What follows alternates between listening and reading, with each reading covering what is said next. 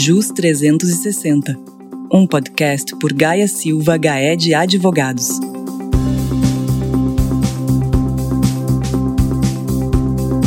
Olá, pessoal, tudo bem? Espero que todos estejam bem. Eu sou a Anete Maia, sócia do escritório de Brasília. É a minha primeira participação no JUS 360 e hoje eu estou aqui com vocês para conversar um pouquinho do que acontece em Brasília, sobretudo nos nossos tribunais e especialmente hoje sobre o STF. Todos nós sabemos que o STF julgou vários processos importantes nesse primeiro semestre em matéria tributária, e é muito importante que a gente discuta aqui o pensamento de cada ministro, a mudança que teve nesses julgamentos todos virtuais, e nós temos a modalidade do plenário virtual e da videoconferência, então todos esses processos foram julgados remotamente e não temos previsão até o momento do retorno das sessões presenciais.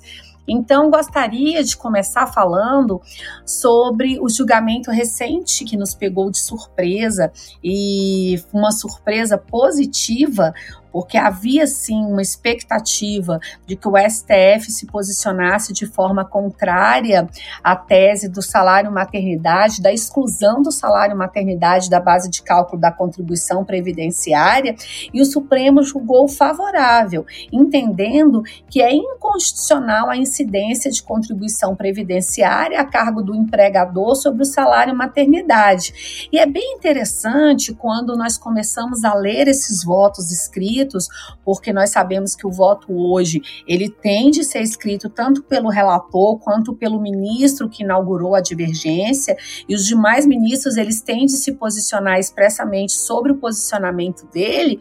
Nós começamos a ler e percebemos pela nossa vivência aqui de Brasília já há muitos anos, nós percebemos como se tivesse presencialmente ouvindo a voz do ministro falar, como se ele estivesse votando ao vivo. É muito interessante essa vivência, porque nós conseguimos ler aquele voto e entender qual a motivação do ministro. Uma pena muito grande é que não ficam registrados os apartes que os ministros fazem nesse debate, o que prejudica muito a dialeticidade nesse momento, porque nós temos acesso ao voto do ministro relator, ao voto do ministro divergente e não temos tido acesso, e a maioria dos ministros não tem feito um voto escrito quando eles acompanham a divergência ou quando eles acompanham a própria relatoria. É o que aconteceu aqui no caso do salário maternidade. Foi uma votação por maioria, em que eles entenderam, os ministros entenderam inconstitucional a contribuição previdenciária sobre o salário maternidade, mas nós não sabemos dos bastidores, dos detalhes em que poderia ter ocorrido essa votação, esse entendimento, já que são disponibilizados apenas o voto do relator e o voto do ministro divergente, que inaugurou a divergência. Uma outra discussão interessante também aqui, e que não foi é, levada a efeito pelos ministros que trouxeram seu voto por escrito, é se esse salário maternidade, essa exclusão, essa incondicionalidade do salário maternidade na base de cálculo da contribuição previdenciária, estaria também abrangendo o salário maternidade que é pago diretamente pelo empregador e não mais pelo INSS. Será que o STF julgou aqui e deixou restrito essa tese apenas aos 120 dias? Ou nós podemos estender esse entendimento àqueles 60 dias que o empregador concede, por sua própria vontade, à sua colaboradora que tem essa licença maternidade. Nós entendemos de início que é possível sim alargar essa discussão e abarcar também os 60 dias que são pagos pelo empregador quando ele faz essa opção, e não apenas aos 120 dias primeiros que são marcados pelo próprio INSS. Um outro julgamento interessante e também por maioria de votos, é, referiu-se à imunidade tributária do ITBI sobre os imóveis que são incorporados ao patrimônio da pessoa jurídica. Nós sabemos que a Constituição prevê a imunidade na integralização do capital social com bens imóveis. E essa matéria é antiga, sempre muito discutida, mas o ministro Alexandre de Moraes, ele inaugurou uma divergência e foi acompanhado pelos demais, dizendo o seguinte, que a imunidade prevista para o ITBI, no caso de integralização de bens e com bens imóveis do capital social, ela não alcança o valor dos bens que exceder aquele limite do capital social a ser integralizado. Então, o ministro Alexandre de Moraes, ele inaugurou essa divergência e ela foi acompanhada pelos demais ministros. Na prática, ele trouxe uma certa limitação a essa imunidade, porque sim, você tem imunidade na integralização do capital social com bens imóveis, mas ela é limitada ao próprio limite do capital social. Se exceder, não teremos mais essa imunidade naquele valor que exceder o capital social, o limite do capital social. E mais uma vez, também por maioria, em outro julgamento, que se referiu à própria incidência do ICMS na venda de automóveis integrantes do ativo imobilizado. E aqui os ministros entenderam que seria constitucional a incidência do ICMS sobre a operação de venda realizada por uma locadora de veículos, mas eles trouxeram um prazo.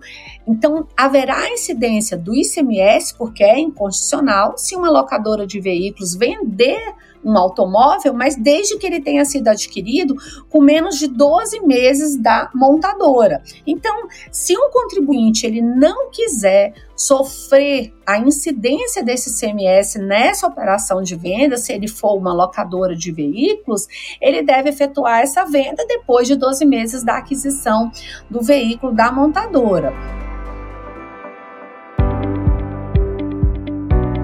Um outro julgamento que eu queria compartilhar com vocês, que também foi bem interessante, referiu-se à incidência ou não do ISS ou ICMS naquelas operações mistas que são realizadas por farmácia de manipulação.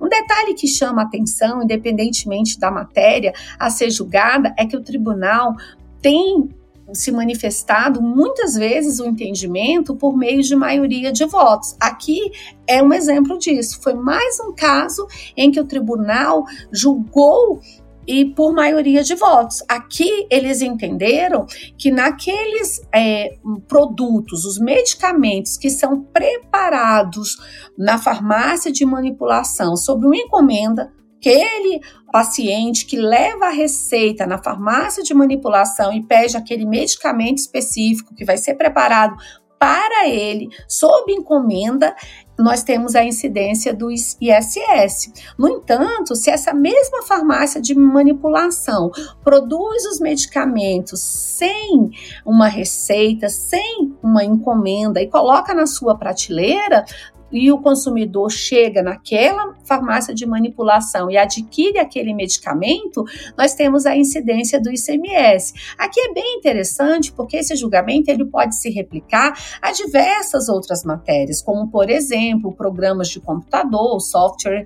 Se você adquire aquele produto sob encomenda, você pode ter uma operação sujeita à incidência do ISS. Se é de prateleira, né, que não há aquela encomenda, não há aquela especificidade para aquele determinado consumidor, nós já teríamos a incidência do ICMS. E esse julgamento, ele retratou um posicionamento já antigo do próprio STF, como quando julgou, por exemplo, as filmagens se seria a incidência do ISS ou do ICMS. Naquela oportunidade, ele aplicou justamente esse entendimento. Se eu faço uma filmagem naquele tempo que era ainda se entregava a fita cassete para aquela pessoa que encomendou, se fosse por encomenda, eu teria a incidência do ICMS. Mas se fosse uma filmagem qualquer, sem encomendar e que qualquer pessoa pudesse comprar aquela fita videocassete, nós já estaríamos diante da incidência do ICMS.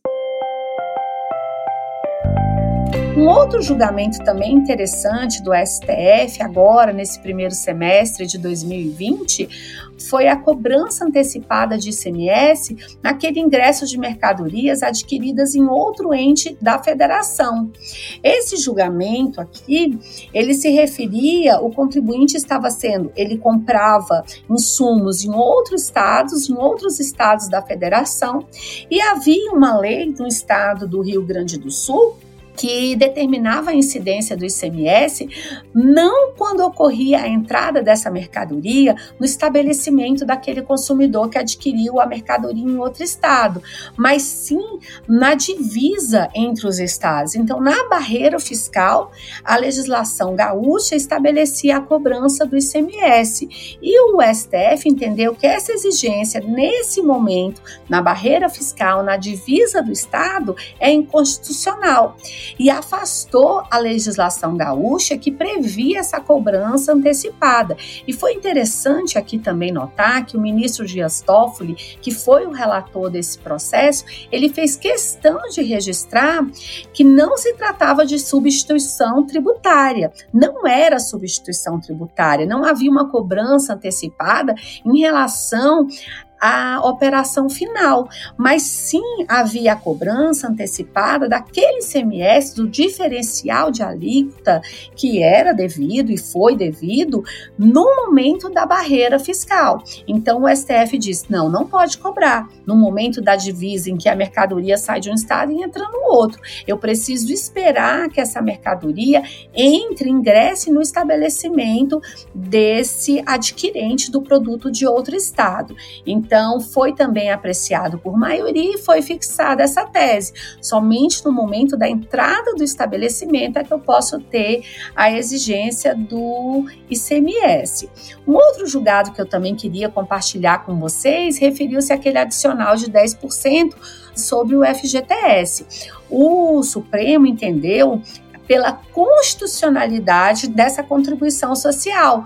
Por que entendeu constitucional? Porque o STF disse que não tinha sido ainda atingida a finalidade que motivou a instituição do adicional de 10% do FGTS. Então, ele entendeu, o STF, que tendo em vista a persistência daquele objeto que motivou a instituição desse adicional de 10%, a contribuição prevista na Lei Complementar 110 é válida, continua válida. Aqui também os contribuintes eles tinham uma grande expectativa de mudança desse entendimento do STF, que vez ou outra já tinha manifestado que se caminharia nesse sentido.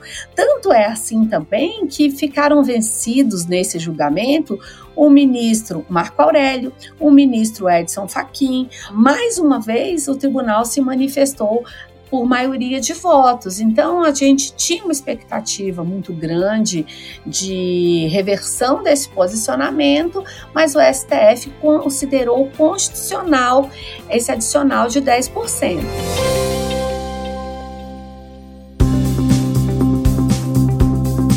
Temos vários outros julgados que eu gostaria de compartilhar com vocês, mas eu vou deixar para falar numa próxima oportunidade. No nosso próximo encontro, eu vou trazer mais alguns julgamentos do STF para compartilhar com vocês. Julgamentos esses também referentes ao primeiro semestre. Obrigada pela atenção de vocês, espero que tenha sido válida esse nosso bate-papo e até o nosso próximo encontro. Jus 360, um podcast por Gaia Silva Gaé de Advogados.